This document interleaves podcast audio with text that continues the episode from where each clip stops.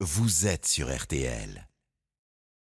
RTL Soir, Olivier Bois. 18h26 sur RTL à la télé ce soir. Bonsoir Isabelle Morini-Bosque. Bonsoir tout le monde. On vous retrouve avec plaisir comme tous les soirs euh, ici dans ce studio. Euh, vous allez nous dire ce qu'on doit regarder ce soir évidemment. On Bah, suit tiens. toujours vos consignes. Mais d'abord, on parlait football avec le gros carton de l'euro. C'est euh, un autre genre hier qui a cartonné à la télévision. Euh, oui, on va voir. euh, Vous me demandez si l'allocution du président Ben oui, a été c'est très ça, suivie. exactement. On va surtout voir si elle, a été- elle va être suivie des faits côté vaccination. Mais hors donc, l'allocution a été regardée par 8 800 000 personnes sur TF1, auxquelles s'ajoutent les 7 100 000 qui étaient entre autres sur France 2. Alors moi, vu que j'étais coincé dans les embouteillages, j'ai tout écouté dans le taxi, y compris vous, sur RTL évidemment. Eh ben, tant mieux. Merci beaucoup. Vous avez Bah, suivi l'édition spéciale sur RTL. Et maintenant, dites-nous donc ce qui a retenu votre attention ce soir et, et pourquoi ne voulez-vous pas qu'on regarde Joséphine Ange Gardien? Oh, bah moi, vous savez que je le regarde de temps en Ah temps. bon? hein. On dure pas, on dure pas 21 saisons sans raison. hein. Mais soyez rassurés, j'ai choisi la 2 qui propose une spéciale Révolution française, celle de 1789, la première. C'est logique puisque le 14, euh, c'est demain et que France 2, pour une fois, nous le fait chronologiquement parlant. Au départ, soyons francs, j'ai beau adorer l'histoire, ça me tentait autant que de relire mes cours de physique-chimie de première.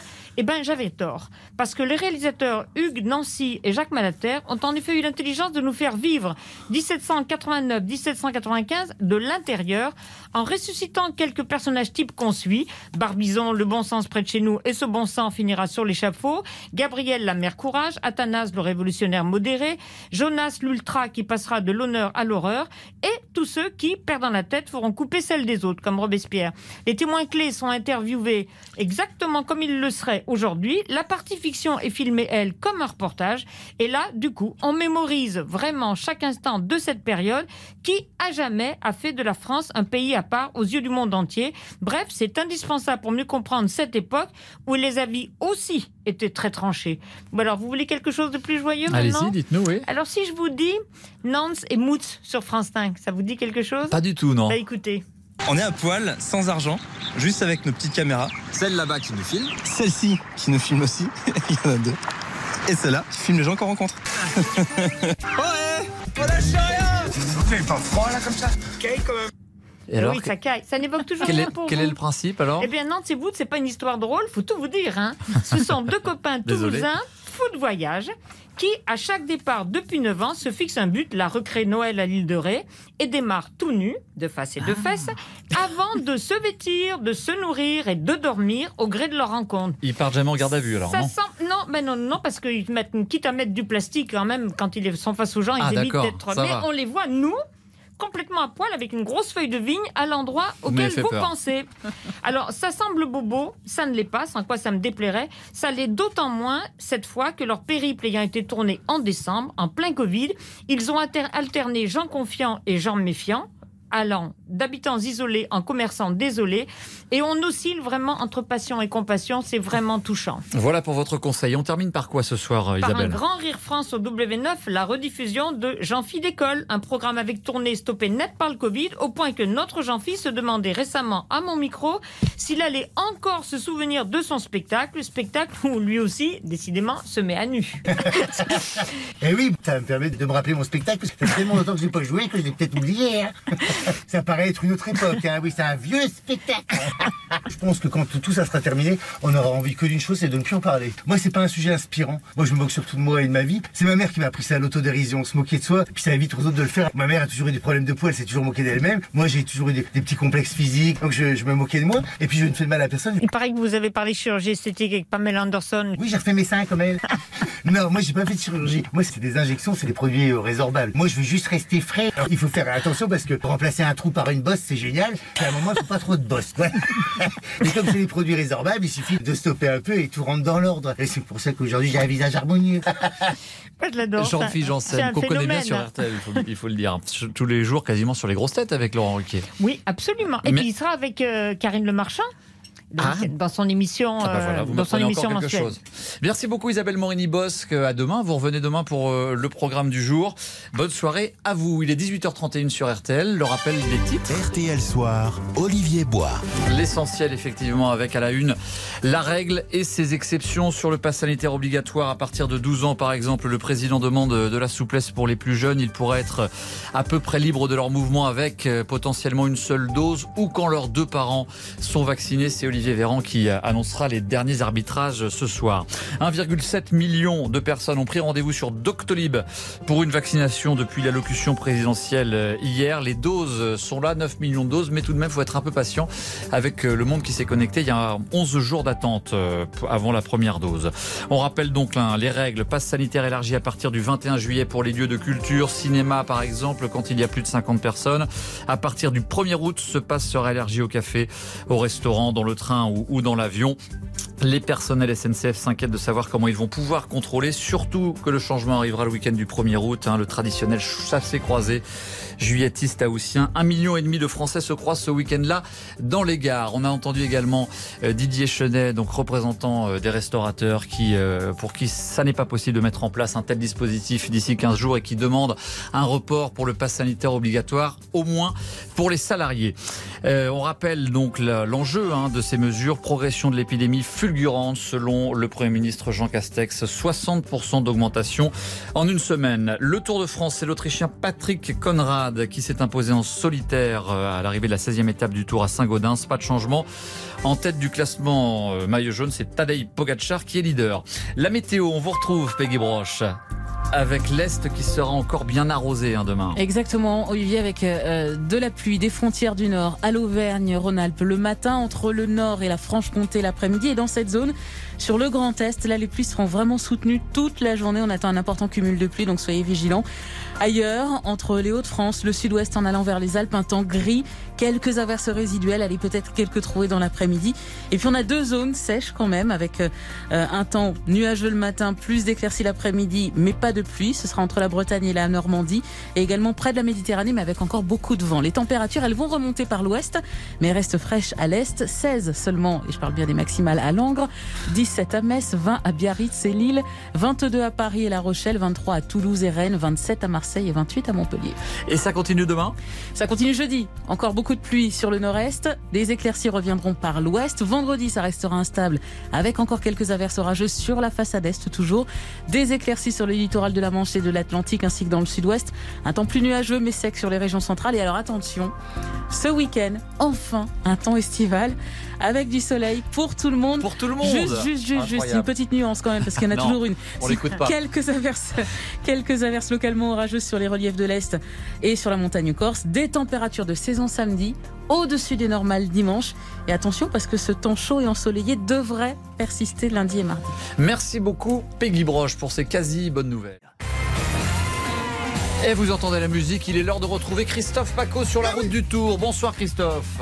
Sous la pluie, Christian Olivier l'a dit Ah. à 18h, temps de Toussaint, victoire d'un Autrichien, sa première grande victoire sur le tour aujourd'hui. Quel bonhomme, hein Patrick Conrad qui s'impose pour la Bora Hansgrohe ici, à Saint-Gaudens, maillot jaune qui ne bouge pas. Les grands favoris se sont formidablement neutralisés aujourd'hui, avec encore, encore tout de même deux énormes étapes de montagne dans les Pyrénées. On refait l'étape comme tous les soirs avec Laurent Jalabert. 32-10, 3-2-1-0 pour tout. Vous appelez encore ce soir. Olivier Bois, À ça tout vous de intéresse Ouais, J'ai tous les cadeaux du tour à vous Ah offrir. bon, bah allez-y, avec nous. Non, vous nous dites après Jusqu'à la pub. 19h, alors. si. Dites-nous. Le mug, le- les t-shirts, ouais, tout ce que vous voulez. Le Allez. prix du plus combatif, d'accord? À tout de suite Christophe et suite. Laurent. RTL Tour de France 2021. RTL Tour de France 2021. Laurent Jalabert et Christophe Paco. Le club Jalabert sur RTL. Bonsoir à tous, bonsoir Laurent Jalabert. Bonsoir Christophe. Ravi de vous retrouver euh, dans la chaleur de notre studio mobile, dans la Jaja Mobile ce soir, direct de Saint-Gaudens. Un jour, un jour l'été va arriver sur le Tour de France. Je vous promets. Eh oui, c'est un tour particulier. Un tour particulier, bien arrosé. Bien arrosé. Ah, depuis Brest, c'est quand même assez incroyable. En temps, je le disais il y a quelques instants, temps d'hiver, quoi. Tout ça, c'est assez incroyable. Et ces hommes-là, ces coureurs sont des vrais courageux parce qu'encore une fois, ils sont partis en descente en plus aujourd'hui du pas de la case vers Saint-Gaudens. Échappée habituelle, Laurent. Et puis derrière, la bonne, hein, euh, le- voilà, le bon numéro en solo, la bonne échappée à 36 km de l'arrivée pour Patrick Conrad. Oui, c'était sûrement la, une des dernières, si ce n'est la dernière opportunité très franche pour un, un baroudeur d'aller chercher une victoire d'étape. L'arrivée n'était pas jugée au sommet aujourd'hui, ce sera plus compliqué demain ou après-demain. Et pour le coup, euh, ils avaient toutes les chances, donc en se glissant dans l'échappée, de pouvoir jouer la gagne. Conrad, euh, qui n'est pas un habitué hein, des, podiums et des victoires, c'était seulement sa troisième victoire aujourd'hui. Ben, il a été tout simplement éblouissant. C'était le plus fort. Il s'est dégagé très loin de l'arrivée et jamais personne n'a été en mesure de, de contester sa suprématie et sa force. Première victoire sur un grand tour, c'est vrai pour Patrick Conrad, coéquipier de celui qui est parti depuis un petit moment, blessé au genou, opéré depuis, le grand Peter Sagan. Conrad qui s'impose, d'ailleurs dans les échappées, on voit Colbrelli et Mathieu se livrer une vraie bataille sur la ligne d'arrivée qui est un petit peu remontée. Et il devance des Français, Pierre-Luc Perrichon, quatrième, et l'excellent depuis le début du tour, il faut qu'on en reparle absolument de ce garçon, c'est Franck Bonamour. Pas de changement euh, pour les maillots distinctifs, notamment pour le jaune. On attend demain et après-demain l'orange à la berre, c'est très clair? Oui, oui. Enfin, je ne sais pas si ah. dans un coin de la tête de, de, de, certains, il y a une idée, une envie euh, ou une volonté de déstabiliser Pogacar. Son équipe est un peu faible. C'est vrai qu'on le voit souvent isolé. Lui, en revanche, semble tout à fait à la hauteur de, de son statut. Hein. Je, je, le vois bien, moi, mettre un point d'honneur à essayer de remporter une victoire d'étape en montagne avec le maillot jaune sur le dos. Mais demain, il y a et après-demain, il y a des places à aller chercher au classement général sur le podium. Donc, il y aura, je l'espère, des attaques entre les, les coureurs qui forment aujourd'hui les top 10. On le souhaite tous. 17e, 18e, 18e étape au cœur des Pyrénées avant de revenir dans la plaine, un contre-la-montre et le retour sur Paris, Champs-Élysées, dimanche. Venez poser toutes vos questions à Laurent Jalabert, comme tous les soirs. 32 10 3 2 1 0. Auparavant, comme tous les soirs, 18h39, le zap du tour, le zap du jour.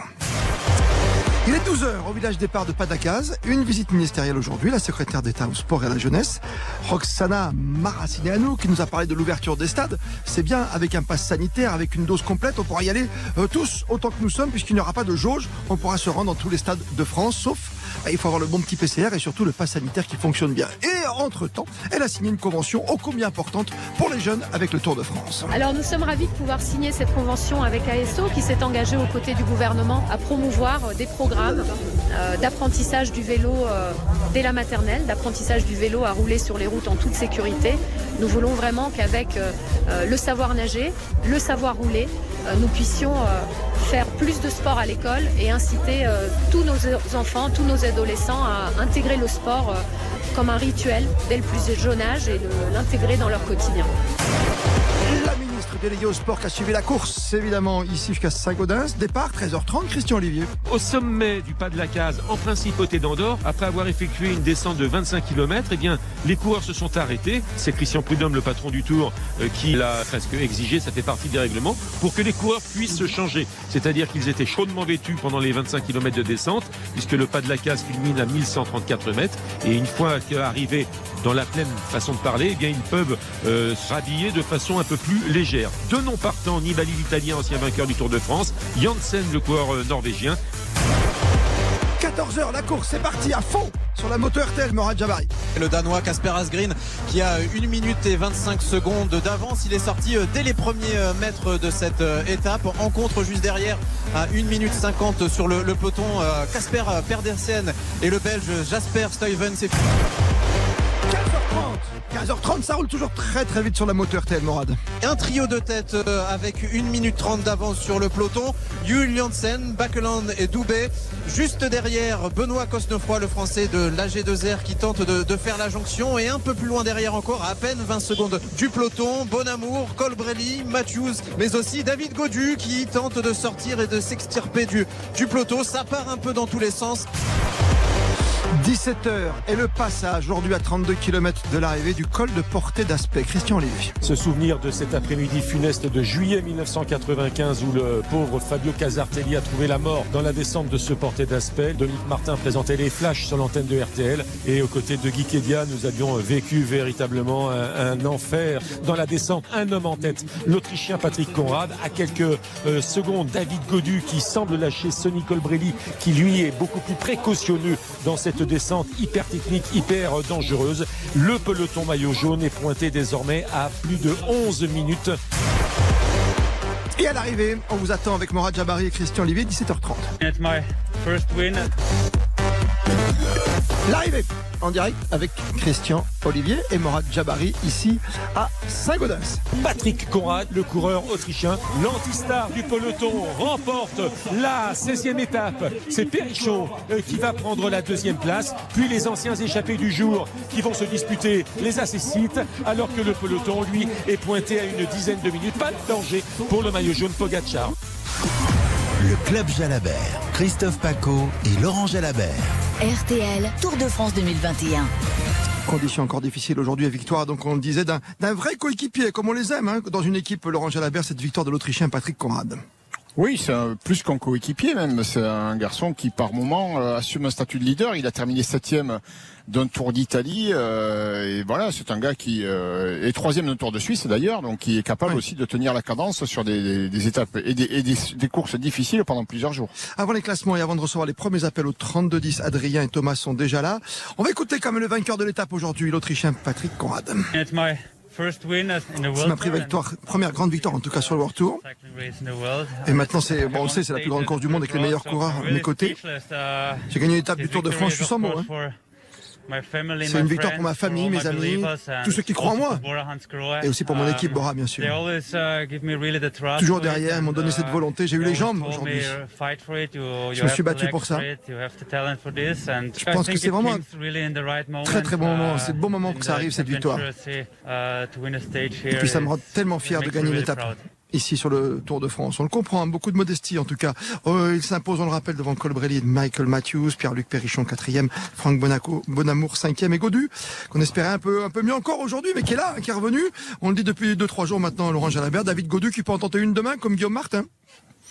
Bon, une arrivée au sommet, ça lui conviendra de toute façon un peu mieux qu'une arrivée comme celle d'aujourd'hui où voilà, il rencontre sur son terrain, euh, enfin sur son chemin, pardon, des, des garçons qui sont euh, aussi des sprinteurs comme euh, Colbrelli ou Matthews et qui grimpent correctement, assez correctement pour le suivre dans ces cols qui n'étaient pas les plus difficiles. Demain et après-demain, arrivé au sommet, euh, oui, s'il part dans une échappée, il a peut-être plus de chances de pouvoir jouer la victoire. À suivre demain entre Muret et Saint-Lary, euh, Soulan évidemment demain et après-demain l'arrivée à Luzardinen en passant par le Tourmalet. Rapidement, voici les classements puisque pas grand-chose a bougé aujourd'hui.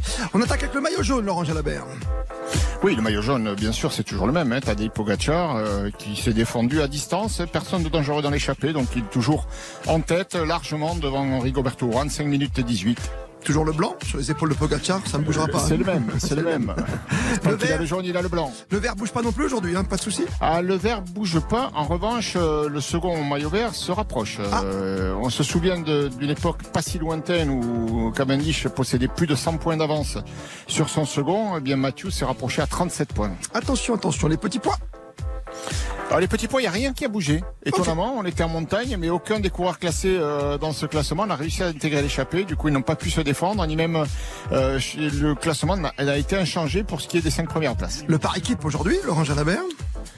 Par équipe aujourd'hui, Bahrain Victorious qui assoit davantage sa position de leader dans ce classement. Elle possède désormais 35 minutes d'avance sur EF Education Nippo.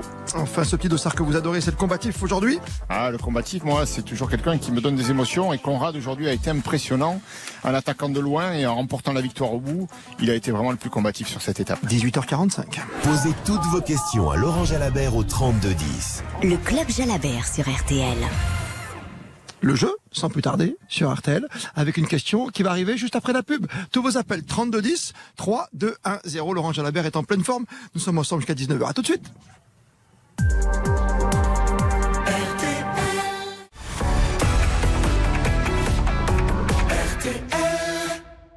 RTL, Tour de France 2021. C'est le Club Jalabert sur RTL. Laurent Jalabert, Christophe Paco. La victoire d'étape aujourd'hui de l'Autrichien Patrick Conrad qui s'impose devant ses coéquipiers. Échappé bien sûr, le peloton a plus de 14 minutes, mais ça ne change pas au classement général. Tadej Pogacar est toujours en jaune. Tour de France 2021. Le prix Antargaz de la combativité. Comme tous les soirs, la question du jeu pour être le plus combatif et gagner les t-shirts, bien sûr, également le mug du Tour de France. Combien de coureurs ont pris le départ du Tour en 1903 Oui, le premier tour. 60 coureurs ou 88 coureurs? À vous de nous le dire, vous tapez Tour sur votre téléphone, T-O-U-R, vous laissez un espace et je l'espère pour vous la bonne réponse et vous envoyez le tout au 74 900. Tour de France 2021. Le prix Antargaz de la combativité. On refait l'étape sans plus tarder avec Adrien aux côtés de Laurent Jalabert. Adrien nous appelle de Troyes. Bonsoir à vous Adrien. Bonsoir Christophe, bonsoir, bonsoir Laurent. Alors ma, ma question, Bonsoir, alors je sais que je, je, je sais que David Gaudu revient bien ces derniers jours et qu'il reste des étapes de montagne, mais est-ce que c'était pas véritablement sa dernière chance de remporter une étape aujourd'hui? Ah, Peut-être pas. Hein. Alors non, moi je crois qu'il y a une meilleure chance, euh, par exemple demain ou après-demain, mais peut-être davantage euh, sur l'étape de Luzardiden, avec le Tour Malais avant, un co- un col qu'il connaît bien et sur lequel il y a de bonnes références. Mais pour cela, il faut se glisser dans l'échappée ce jour-là. Alors c'est vrai que la journée à l'avant aujourd'hui, a un double effet euh, positif et négatif. Positif parce que pour le moral c'est bon, on sait que son équipe a, a souffert, ils ne sont plus que quatre en course. Négatif parce qu'il y aura laissé aussi des forces et que bah, les étapes qui lui conviennent c'est demain après-demain et le temps de récupération on l'a vu avec Guillaume Martin l'autre jour euh, lors de la première étape pyrénéenne, euh, bah, elle revient vite l'étape du lendemain et t'as pas toujours le, le temps de te refaire la santé. Donc euh, voilà, on verra si bah, s'il a récupéré demain ou après-demain. Peut-être que demain il devrait aller essayer de, de se ménager au maximum et après-demain faire l'étape à fond pour essayer de, de remporter une étape au sommet parce que ça c'est son, c'est son terrain. Aujourd'hui, hélas, ce final lui était pas très favorable. Après-demain, quand on regarde le détail, hein, c'est vrai que juste avant l'arrivée à 35 km, il y a le Tourmalet, puis après on arrive tout là-haut, à Luz, Ardiden, que vous connaissez bien, Laurent Jalabert. Merci Adrien, soutien des Français. Demain, au fait, ah, mais quand même, demain c'est 14 juillet, Laurent. On sait En jamais. plus. Enfin, moi je dis ça. Bon, bah, Hein on va dire demain pour Godu du coup. Voilà, bleu, Hein blanc, rouge, hein, quand même. Thomas, merci encore Adrien de Troyes. Thomas est avec nous euh, de Saint-Gervais, très très belle ville évidemment de Haute-Savoie. Bonsoir à vous Thomas. Bonsoir Christophe, bonsoir Laurent, bonsoir à toutes et à tous. Alors ma, ma question, donc je pense que c'est une question que tout le monde se pose. Pourquoi on envoie faire des coureurs, on envoie des coureurs sur le Tour de France, pardon, qui vont participer aux Jeux Olympiques et qui arrêtent en cours de route, sachant qu'il y en a d'autres qui seraient plus motivés et qu'on leur gâche la place en fait? Euh, Nibali est rentré, bah, hein, c'est pour ça aujourd'hui en plus. hein, Oui, ça. oui, oui, c'est vrai. Alors Nibali est rentré. Certains leaders, euh, parce qu'ils ont des ambitions euh, à la hauteur de l'événement, hein, de- de- d'aller chercher une médaille, et ça les fait rêver davantage que de terminer un grand tour qu'ils ont déjà gagné comme Nibali et où ils ne pèsent pas sur la course. Donc il a fait le choix de quitter la course pour essayer d'être meilleur sur les jeux. Je ne sais pas si ce sera suffisant. Et puis pour d'autres, euh, ils ont appris leur sélection pendant le tour, hein, la plupart. hein. Euh, à- mis, mis à part certains grands leaders, euh, euh, Van Der Poel par exemple savait qu'il allait faire les jeux en BTT, donc c'est pour cela qu'il avait averti l'organisation. Voilà, moi je serai sur le tour, je quitterai pas la course tant que je serai dans le coup, mais le jour où je suis plus dans le coup, euh, je me retire pour aller préparer euh, les jeux en VTT. Donc je considère que c'est pas irrespectueux de l'organisation, c'est simplement un mode opératoire qui est bien lié à un cyclisme professionnel. Sachant que le Tour de France, pour nous qui sommes en France, c'est l'épreuve la plus importante et pour tout le monde, c'est aussi le cas. Mais les Jeux Olympiques, on ne peut pas ignorer que c'est un événement planétaire et, une médaille sur les Jeux, euh, bien qu'on soit cycliste pro, ben, ça a quand même de la valeur et on a envie d'y Ah aller oui. pour essayer de la gagner. Puis-je me permettre d'aller un peu plus loin grâce à Thomas? On, a- on l'a évoqué rapidement hier quand même avec euh, le patron du Tour, Christian Prudhomme. Il y a quand même une course à deux voire trois vitesses dans ces moments-là parce que quand Van Der Poel fait un grand numéro sur l'étape marathon, il sait très bien qu'il va se retirer prochainement. Les autres, c'est pas même, la même chose. Eux, ils roulent trois semaines. C'est comme si vous, vous faites dans votre triathlon, vous faites que l'arrivée, vous faites que le vélo. Euh, ouais, mais je suis pas d'accord avec cette analyse, moi, Christophe. parce que. Ben oui, mais je vais vous dire. Parce que euh, et ceux qui amènent les sprints la première semaine et qui se retirent ensuite, ils, ils- à ce compte-là, ils passent sur la course aussi.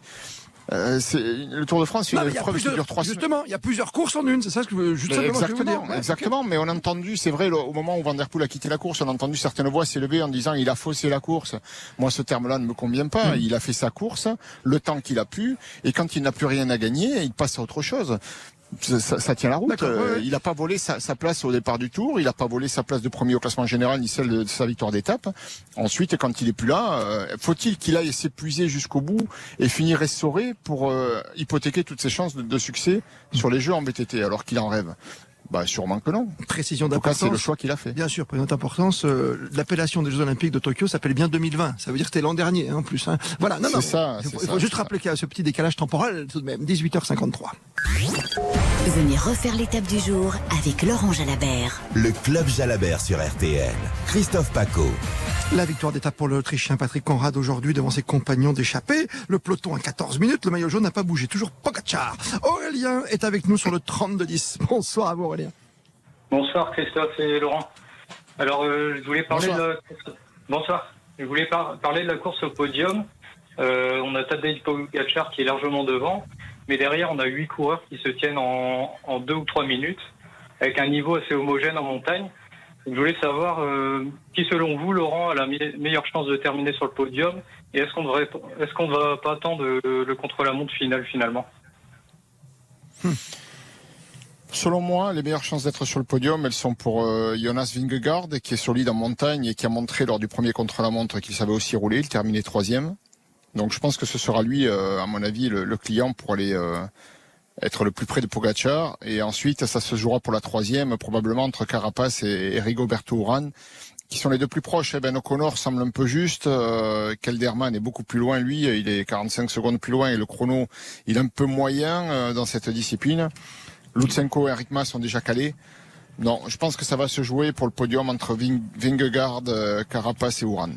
Merci Aurélien pour cette question très précise et importante avant l'arrivée dimanche 18 juillet sur les Champs-Élysées. Kevin nous appelle du Mans. Bonsoir à vous Kevin.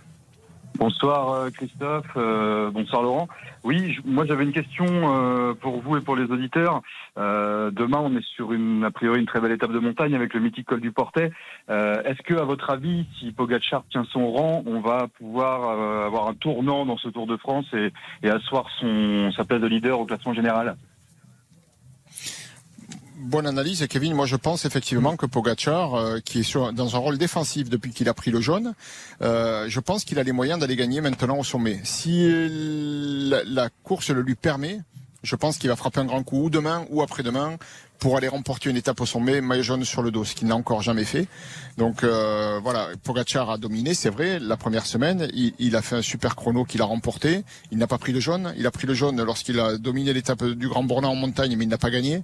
Il lui manque cette victoire en montagne, maillot jaune sur le dos, et je pense qu'il voudra mettre un point d'honneur à montrer que ce Tour de France-là, il le gagne parce qu'il est le plus fort. Quand on a un champion comme vous, comme Pogacar, Laurent Jalabert, on, moins- on met, c'est vrai, on imagine un point d'honneur à remporter une belle, quoi, une très très belle, non?